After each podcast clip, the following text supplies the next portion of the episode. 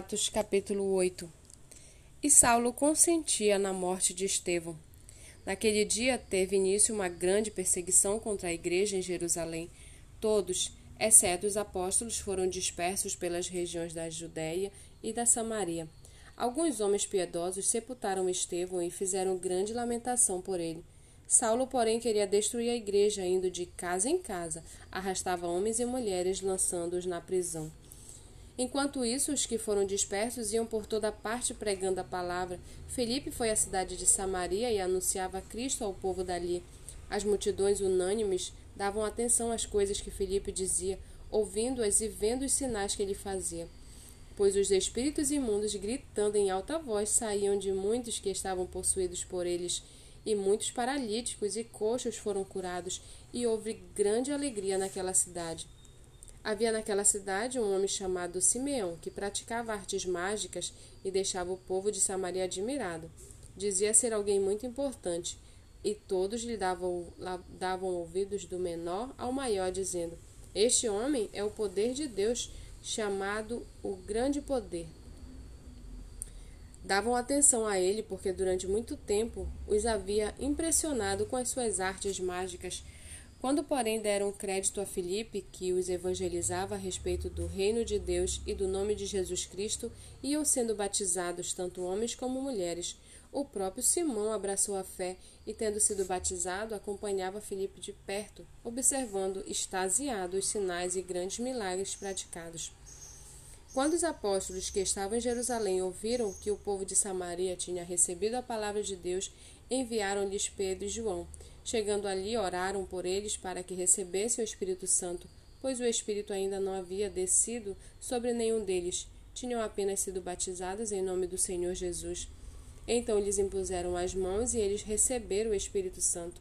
Quando Simão viu que viu que pelo fato de os apóstolos imporem as mãos eram concedido o Espírito Santo, ofereceu-lhes dinheiro, dizendo: Deem também a mim este poder, para que a pessoa sobre a qual eu, eu impuser as mãos receba o Espírito Santo.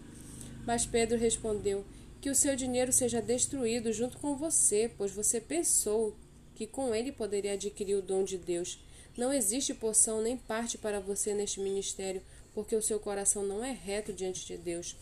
Portanto, arrependa-se desse mal e ore ao Senhor. Talvez ele o perdoe por esse intento do seu coração pois vejo que você está cheio de inveja e preso em sua maldade.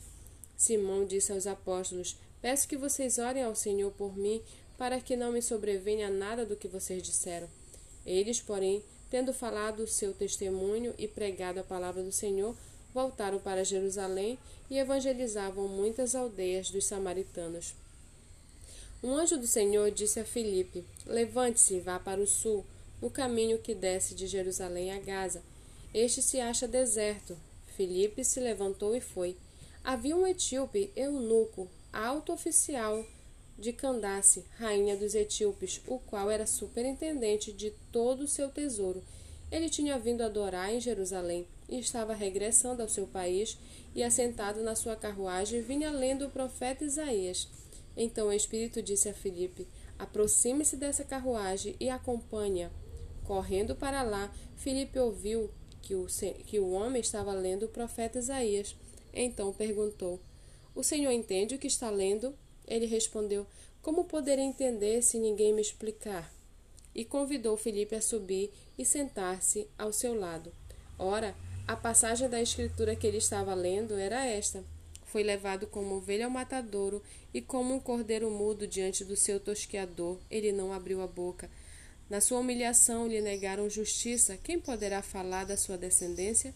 Porque a vida dele é tirada da terra. Então o eunuco disse a Felipe: Peço que você me explique a quem se refere o profeta. Fala de si mesmo ou de outra pessoa? Então Felipe explicou, e começando com esta passagem da Escritura, anunciou-lhes a mensagem de Jesus. Seguindo pelo caminho, chegaram a um certo lugar onde havia água. Então o eunuco disse: Eis aqui água. O que impede que eu seja batizado? Felipe respondeu: É lícito se você crê de todo o coração. Então ele disse: Creio que Jesus Cristo é o Filho de Deus.